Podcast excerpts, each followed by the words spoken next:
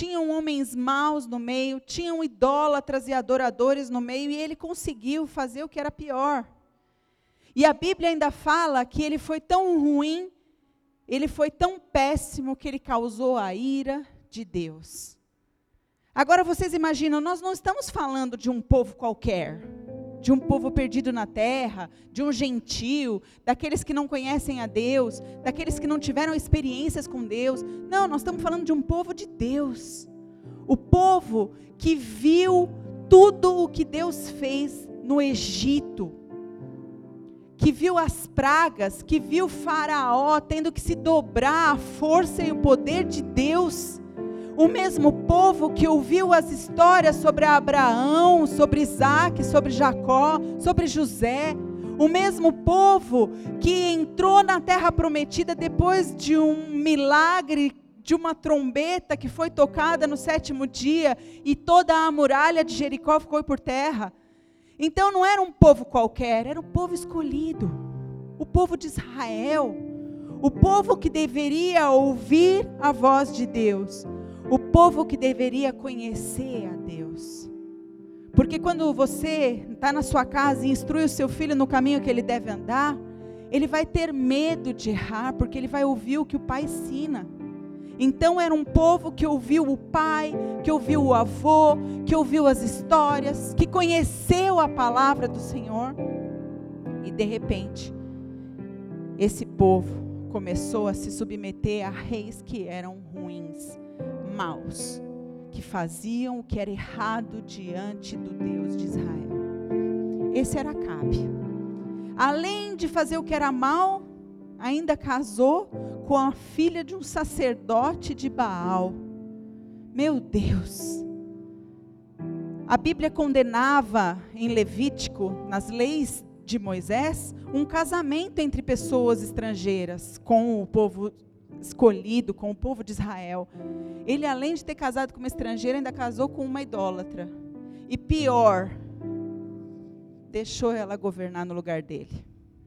E tem muitas outras histórias. O livro, é, a parte que conta a história de Elias é muito maravilhosa. É maravilhosa a história. E se a gente tivesse tempo e dias, eu ficaria aqui falando aquilo que Deus tem falado comigo e me ensinado porque Elias tem muito a nos ensinar. Então, quando a gente fala, imagina esse mesmo povo que ouviu falar que Davi, um menininho, venceu um gigante. Então era um Deus tão grande, e como pode as pessoas se esquecerem tão rápido do que Deus faz? Como a gente esquece rápido os milagres que Deus faz na nossa vida?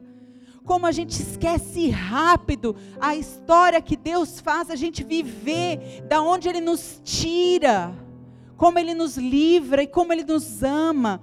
Como a gente pode esquecer o amor de um Pai tão maravilhoso como o nosso Deus? Meu Deus, meu Deus. A presença de um profeta se fazia urgente.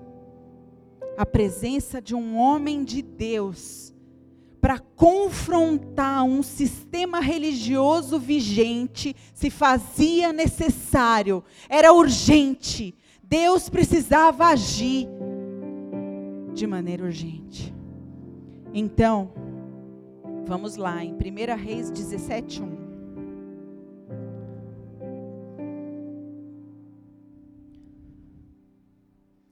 Então Elias, o tisbita, dos moradores de Gileade, disse a Acabe: Vive o Senhor, Deus de Israel, perante cuja face estou, que nesses anos nem orvalho, nem chuva haverá, senão segundo a minha palavra. O título dessa mensagem é As Desventuras de um Profeta.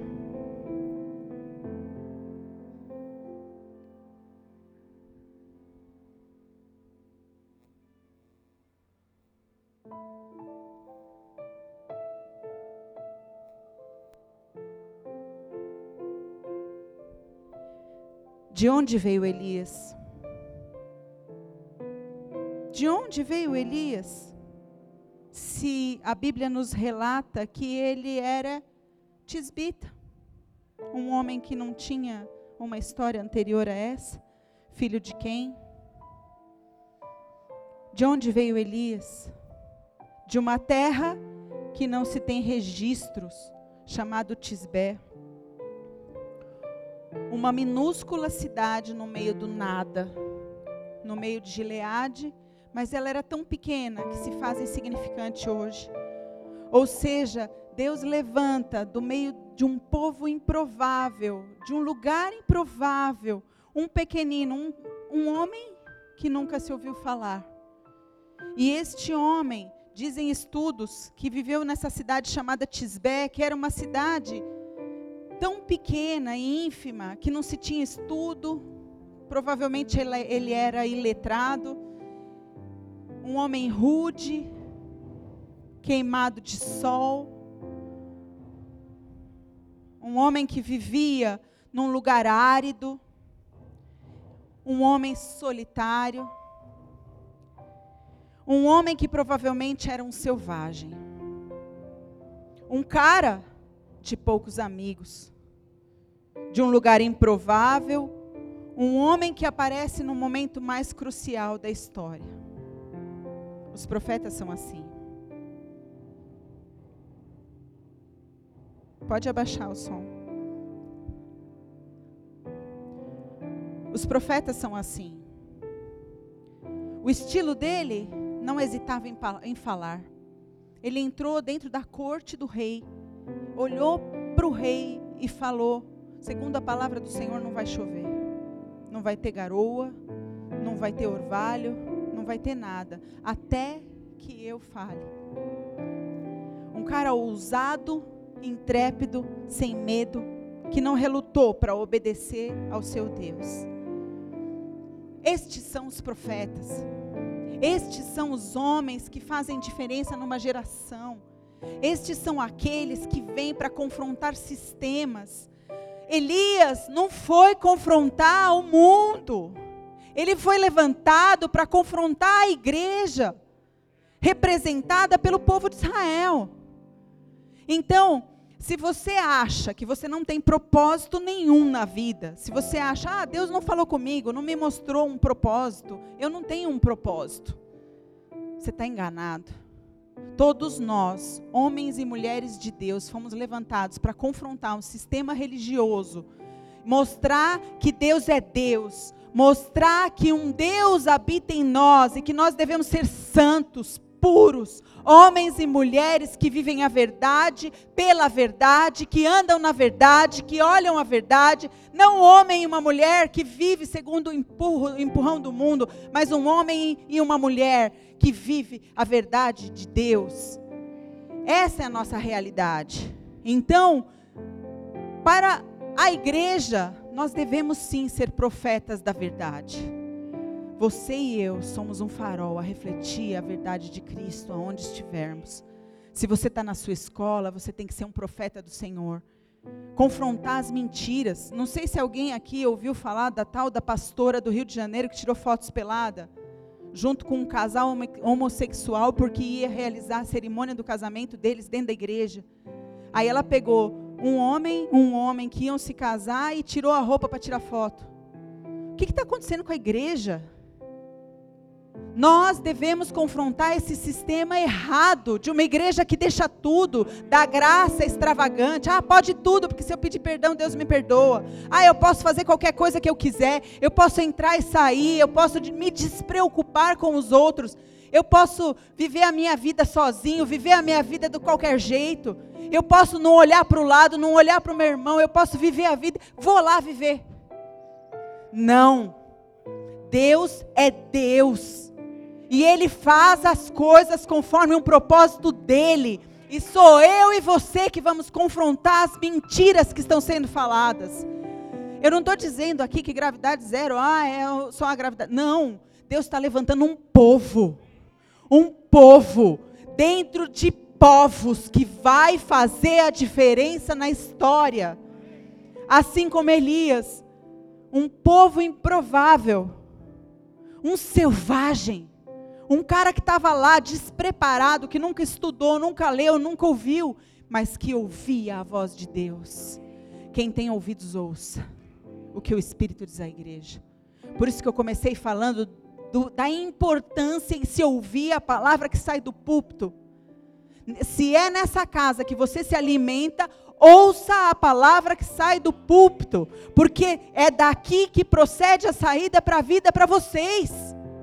Porque eu, meu marido, pastora Vanessa, pastora Natália, nós estamos aqui ouvindo a Deus, pastor Web, estamos ouvindo a Deus. Mais ainda, nosso apóstolo. E se ele está ouvindo a Deus, aquilo que sai do púlpito é responsabilidade dele. Mas é a nossa responsabilidade ouvir, entender e discernir e se alimentar com aquilo e viver dentro daquele plano. Amém? Ele veio e confrontou o rei. Vocês sabiam que Jezabel foi uma exterminadora de profetas? Ela tinha tanto ódio de profeta que ela falava: Quem é esse Deus de Israel? O meu Baal é mais forte. E aí ela perseguia e matava profeta e matava profeta. Elias não teve medo. Ele não teve medo de confrontar o rei e ir à frente dele e falar a verdade de Deus para ele. Ezequiel 22, 30 diz assim: E busquei dentre eles um homem que levantasse o um muro e se pusesse na brecha perante mim, por esta terra, para que eu não destruísse essa terra, porém a ninguém achei. Deus busca aqueles que entram na brecha. Deus busca aqueles que ouvem. Deus busca aqueles que se interessam em ouvir aquilo que Deus fala. Quais as lições que nós devemos tirar nesse momento na vida de Elias? Primeiro, Deus busca aqueles que ouvem. Deus está buscando quem ouve a palavra. Deus está buscando aqueles que ouvem. Nós passamos um final de semana maravilhoso a semana passada, morrendo cada ministração, deixando mais de nós aqui, ouvindo mais de Deus, deixando mais de nós e ouvindo mais de Deus. Aquilo tem que virar verdade em nós. Aquilo tem que virar verdade em nós. Aquilo tem que virar verdade na nossa vida. Porque, meu Deus, se a gente fizer metade do que foi falado, a gente muda o mundo pelo menos o mundo que a gente vive. Elias mostra um tempo como vivemos hoje. Ele foi um homem corajoso. Nós devemos ser corajosos. Onde estamos corajosos aqui? Amém. Glória a Deus. Eu quero que vocês participem comigo, ok? Amém. Outra lição: os meios que Deus usa não são convencionais. Deus ele não usa coisas normais. Deus usa as coisas improváveis. Deus usa coisas diferentes para agir quando Ele quer operar. Imagina, Jezabel, a mulher de Acabe, que na verdade era o rei no lugar dele, porque ele era fraco e ela era forte, ela dominou e colocou ele por terra. Ele perdeu todas as coisas porque ela foi mais forte que ele e ele deixou. Com o perdão da palavra, ele foi um banana ele deixou ela governar. E a própria Bíblia diz que quando o rei não governa, o, espinheiro toma, o espinheiro toma posse. Ela foi o espinheiro naquela época. Ele não governou e ela tomou posse. Então, Deus usou ele para confrontar o rei, mesmo no momento em que ela exterminava os profetas. Então, ele não usa coisas normais para agir.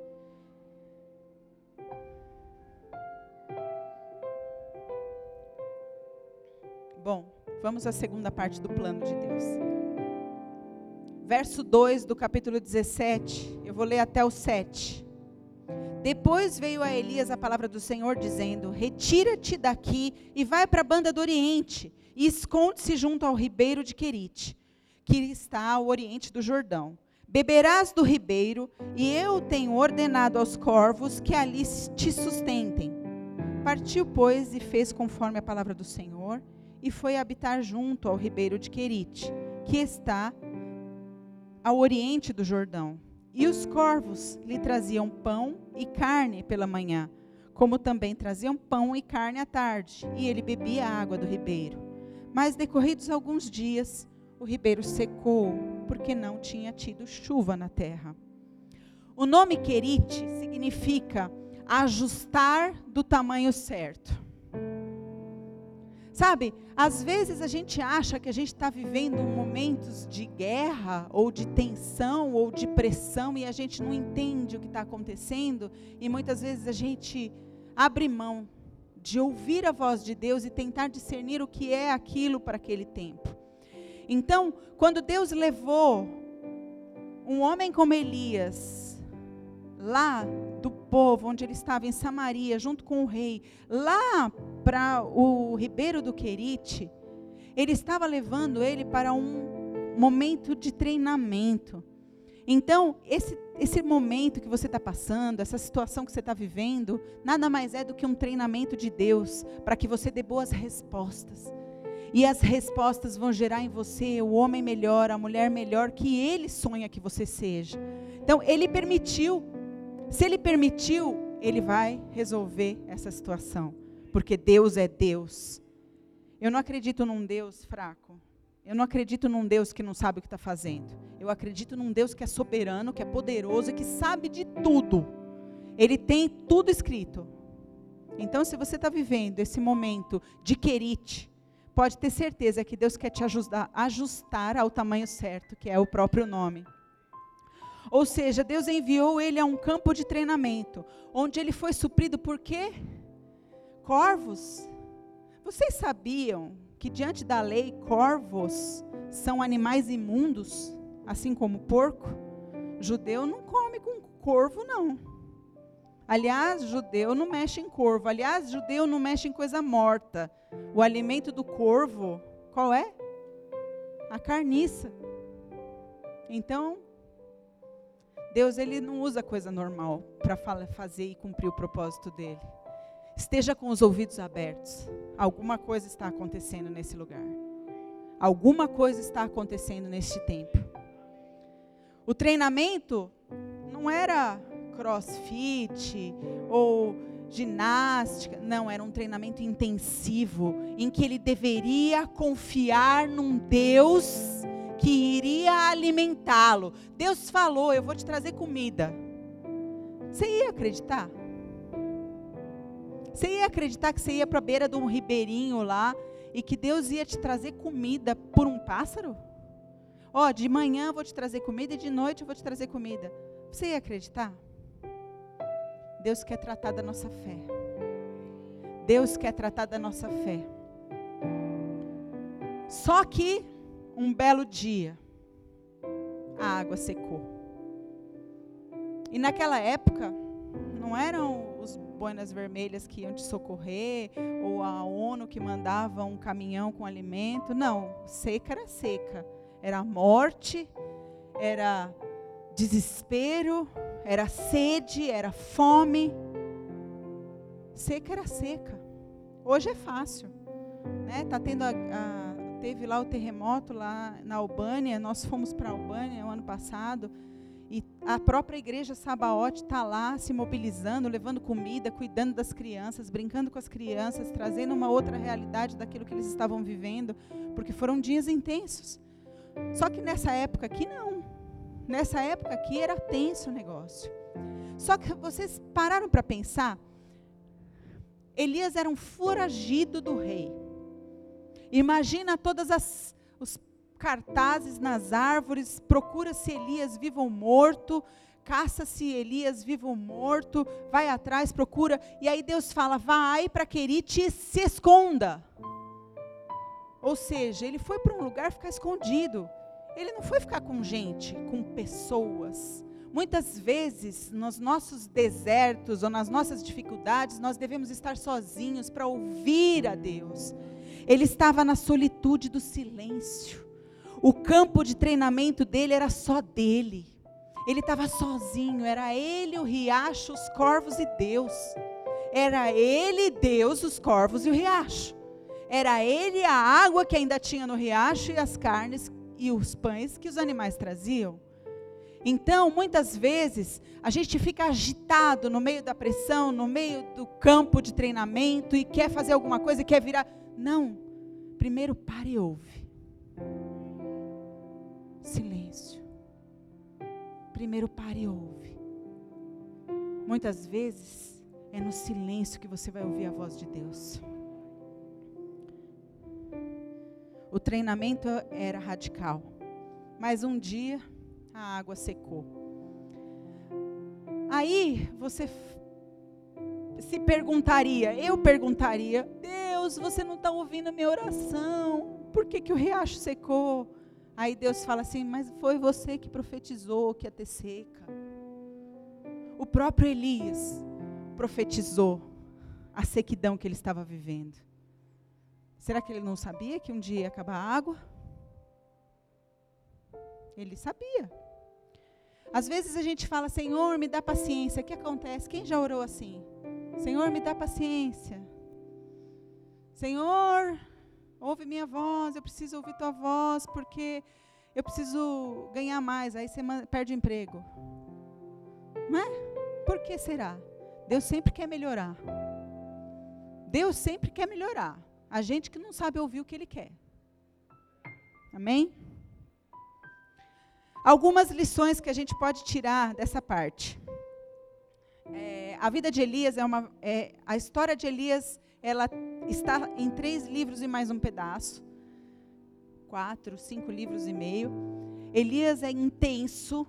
Então, assim, eu ficaria dias aqui decorrendo sobre a, discorrendo sobre a vida de Elias. Mas eu vou falar só uma parte da vida de Elias hoje. Quem sabe numa próxima oportunidade que o meu apóstolo me der, eu falo mais.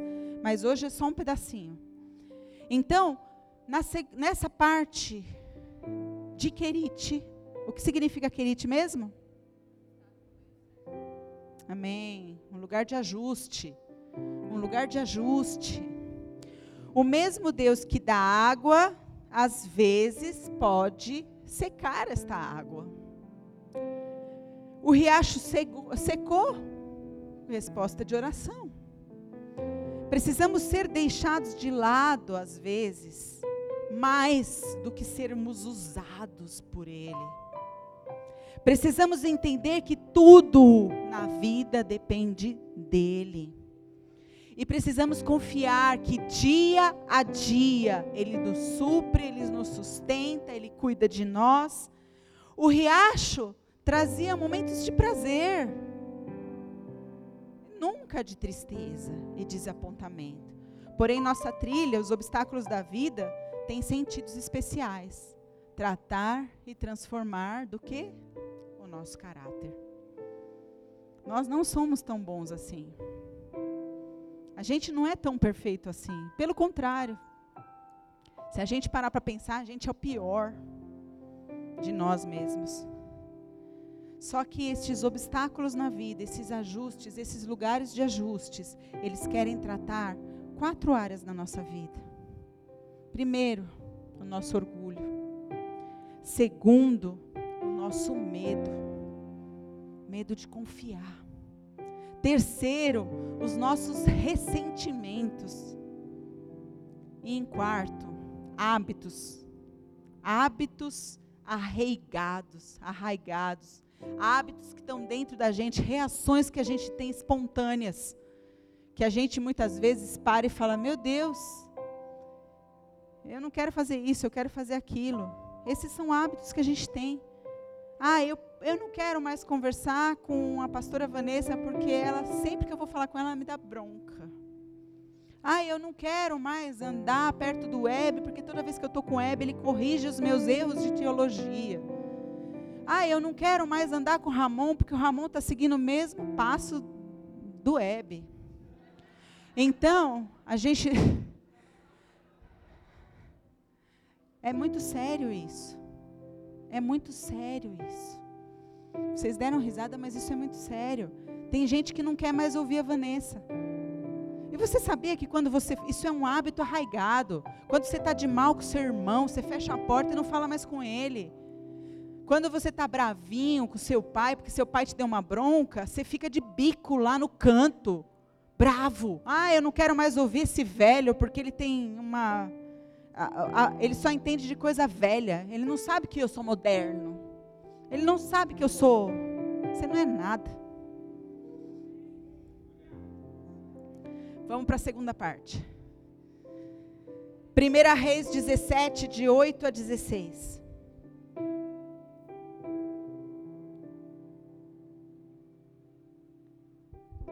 Veio então a palavra do Senhor dizendo: Vocês lembram? Secou a água do, do rio.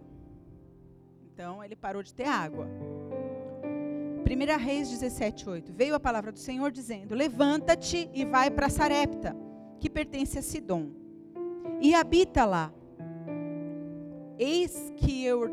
Bom, só um detalhe nesse habita lá. Habita ali, algumas versões fala fique por lá, e algumas versões fala demora-te lá. Quem ia gostar de ouvir Deus mandar para um lugar e falar demora lá, fica lá, até você me ouvir, até ouvir o que eu tenho para você depois. Então, é para a segunda fase. Amém? Ele foi mandado para a segunda fase. Então, demora-te lá. Eis que eu ordenei uma viúva mulher que te sustente. Levantou-se, pois, e foi para Sarepta. Chegando ele à porta da cidade, Eis que estava ali uma mulher viúva, apanhando lenha. Ele a chamou e lhe disse: Traze-me, peço, num vaso um pouco de água para beber. Quando ela ia buscar, ele a chamou e disse: Traz também um bocado de pão contigo. Ela respondeu ao homem: Vive o Senhor teu Deus, que não tenho nem bolo, senão somente um punhado de farinha na vasilha e um pouco de azeite na botija, e eis que estou apanhando esses dois gravetos para ir prepará-lo para mim e para o meu filho, a fim de que a gente coma e morra. Ao que Elias lhe disse: Não temas, vai, faze como eu disseste. Porém, faze disso primeiro um bolo para mim, pequeno. Traze aqui, e depois fará para ti seu filho. Pois, assim diz o Senhor de Israel: a farinha da vasilha não se acabará, o azeite na botija não faltará, até o dia em que o Senhor dê chuva na terra. Ela foi e fez conforme a palavra de Elias, e assim comeram ele, ela e a sua casa durante muitos dias. Da vasilha a farinha não se acabou, e do botija o azeite não faltou, conforme a palavra do Senhor que ele falara por intermédio de Elias. Meu Deus. Quem aqui, em consciência normal, ia para um lugar para se submeter a abusar de uma viúva? Porque numa consciência normal, nós iríamos lá como assistente social cuidar da viúva e seu filhinho que pobrezinho. Da, eles estavam quase morrendo. É normal. Por isso que eu falei, Deus não usa coisa normal para agir.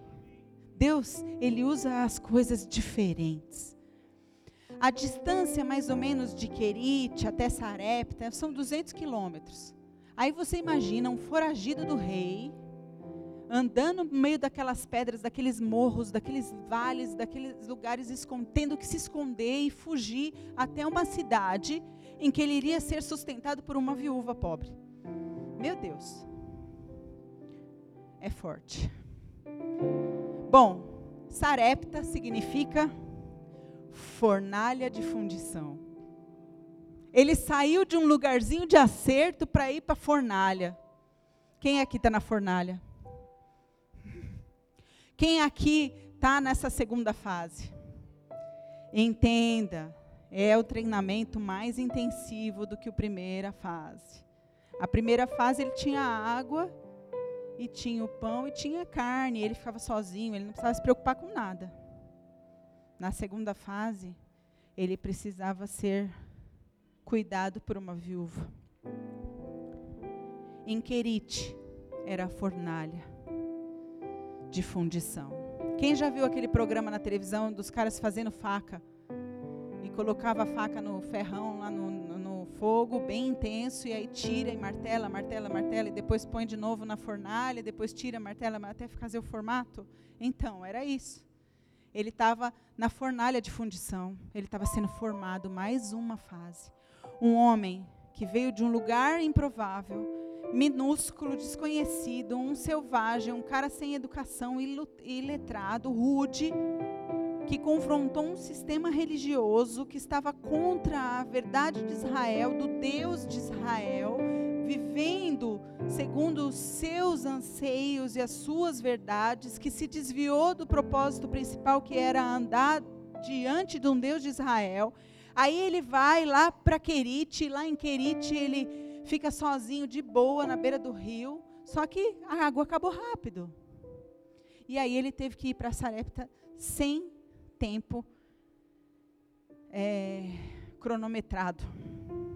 Ele estava lá por bastante tempo. Porque Deus falou para ele até que venha a água, a chuva na terra. Então, ele estava lá, demorando, sendo sustentado por uma viúva. Deus ele usa as coisas ilógicas. Ele usa as coisas improváveis. Ele não usa coisas normais. E essa é uma das lições desse tempo. Ele aprendeu que as coisas naturais não são naturais para Deus. As não naturais são naturais para Deus. Então, se você está passando por algo que você não está entendendo, pode ter certeza que Ele sabe o que está acontecendo e Ele tem um plano muito maior do que o seu. Ouça. Aqueles que têm ouvidos, ouça o que o Espírito está dizendo neste tempo. Os primeiros dias são os mais difíceis. Não desista. Confie. Ele falou que não ia faltar farinha na panela e nem azeite na botija. Só que Elias já foi treinado antes a confiar que Deus ia trazer os, a, o pão e a carne pelo corvo. Então ele já tinha sido treinado na fé. Nessa hora era a hora de colocar em prática a fé dele. Era a hora dele entender que naquele momento, naquele campo de treinamento, as coisas seriam difíceis, mas que o mesmo Deus que agiu em Querite estava agindo lá em Sarepta e lá forjando um homem melhor. Quem está na fornalha aqui? As promessas de Deus dependem de obediência.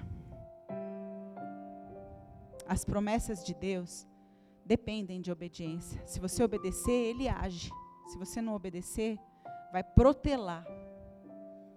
Vai demorar mais. É mais fácil obedecer, não é? É mais fácil seguir a vontade de Deus. Elias tem nos ensinado até aqui que todos fomos chamados para representar Cristo. Elias nos ensinou aqui que todos nós devemos representar o Deus de Israel. Eu lembro que naquele desenho que eu mostrava para minhas filhas, tinha uma cena que era muito impactante, que era ele diante daquela, é, daquele altar de sacrifício, e ele falou: Senhor, mostra para esse povo que há Deus em Israel. A cena mais forte de um desenho infantil era quando Elias levantava a mão e falava isso. E eu imagino, eu fico imaginando nas minhas visões, nas minhas historinhas que eu faço na minha cabeça, um Deus falando: é isso aí, eu sou Deus, eu vou agir, eu vou operar. Continua confiando, não tenha medo, continua morrendo cada dia para você e vivendo para mim, que você vai ver o que eu vou fazer. Aleluias.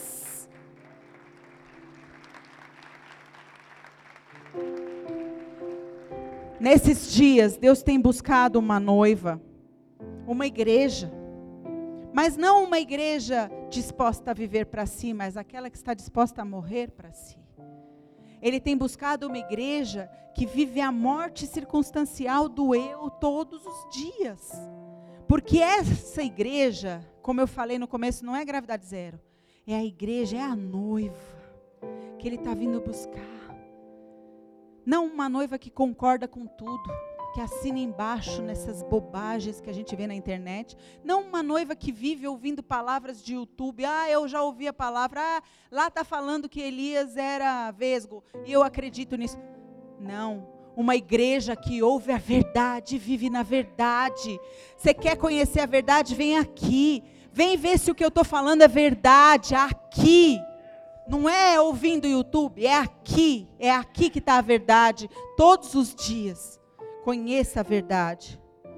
A visão da igreja está muito distorcida. A escandalosa graça não passa por temor. O que Deus quer é obediência. O que Ele mais ama é aquele que teme a Deus. Não é ter medo, ah, eu morro de medo. Não, é temer. É temer, é acreditar na verdade, é viver a verdade, é não olhar para o lado, é viver uma realidade de verdade e não viver mentira. Bom, aí estava tudo bem, ele estava comendo pão, bebendo lá, é, comendo pãozinho com azeite. Quem gosta de pãozinho com azeite? Ele estava comendo só o pãozinho com azeite e sal. Estava lá feliz, tranquilo, porque ele confiava em Deus, as coisas estavam acontecendo. Aí vem para a terceira fase. Ai. Por favor, abre lá em 1 Reis 17 até 23.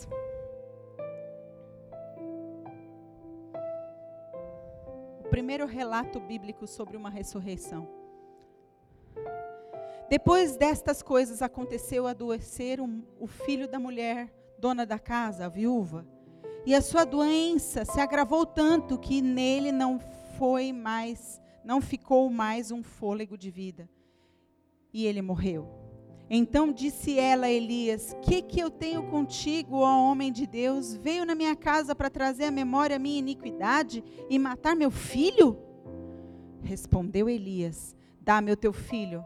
Ele tomou do seu regaço, levou-o para o quarto onde ele estava habitando e deitou na cama. E clamando ao Senhor, disse: Ó oh, Senhor meu Deus, até sobre esta viúva que me hospeda, trouxestes mal matando seu filho. Então se estendeu sobre o menino três vezes e clamou ao Senhor, dizendo: Ó oh, Senhor meu Deus, faze que a vida deste menino torne a entrar nele. E o Senhor ouviu a voz de Elias. E a vida do menino tornou a entrar nele e ele reviveu. Elias tomou o menino nos braços, trouxe-o do quarto à casa e o entregou à mulher e disse: Vês, teu filho vive.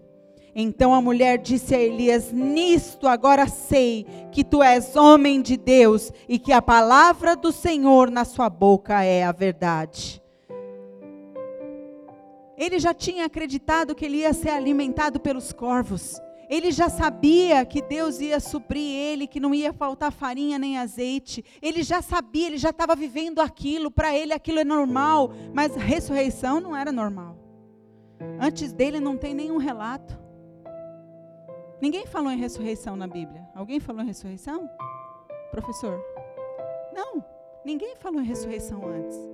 E ele teve a coragem e a ousadia de entregar aquela criança nas mãos de Deus e confiar que Deus estava suprindo ele e iria fazer um milagre. Ele acreditou no Deus do impossível. Deus é tão Deus do impossível que aquela mulher olhou para ele e falou: Eu sei que você é homem de Deus, por causa disso que aconteceu.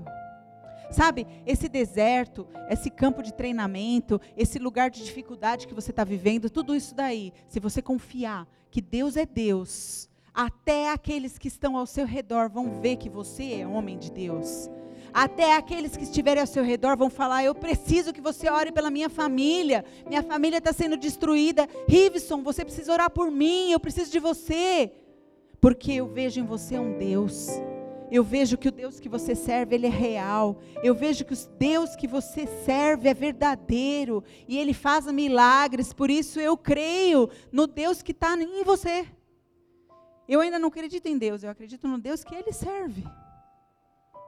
Eu não acredito em Deus ainda, mas eu vejo Deus na Marina. Eu vejo Deus no Adriano. Eu vejo Deus na Natália. Eu vejo Deus no Rodrigo. Eu quero esse Deus que você tem, porque eu sei que Ele faz milagres.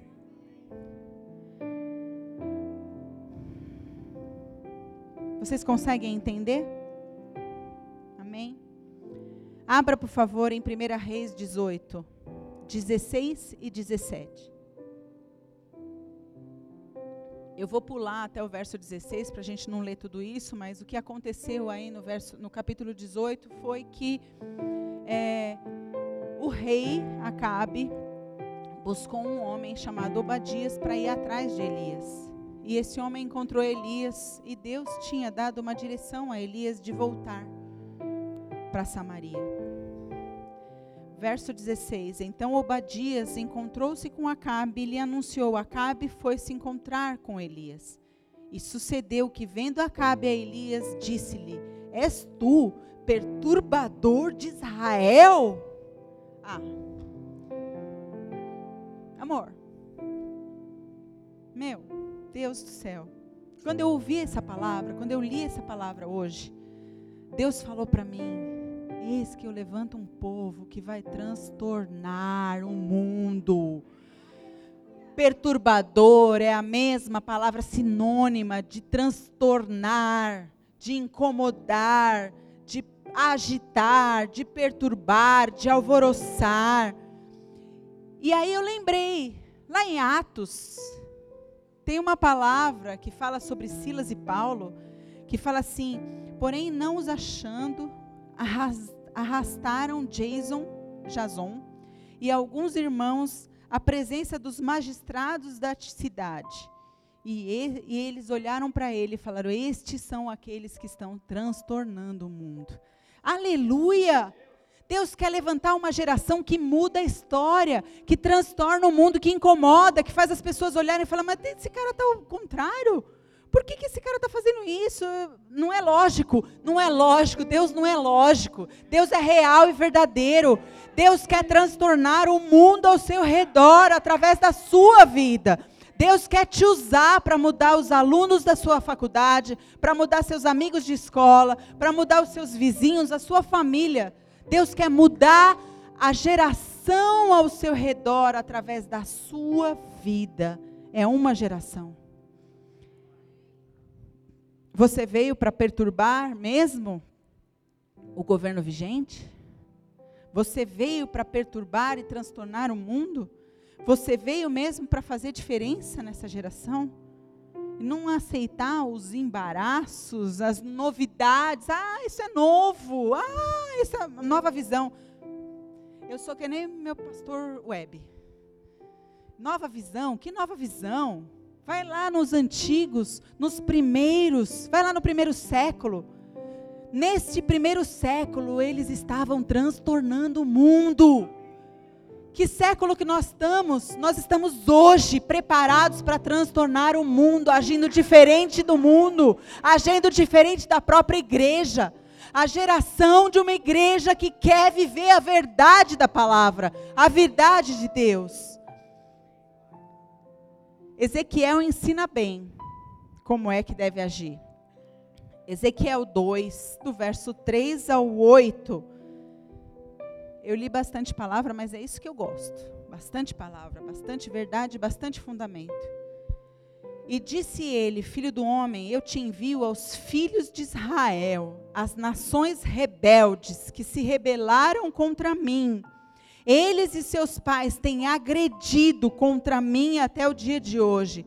E os filhos são de semblante duro e obstinado de coração.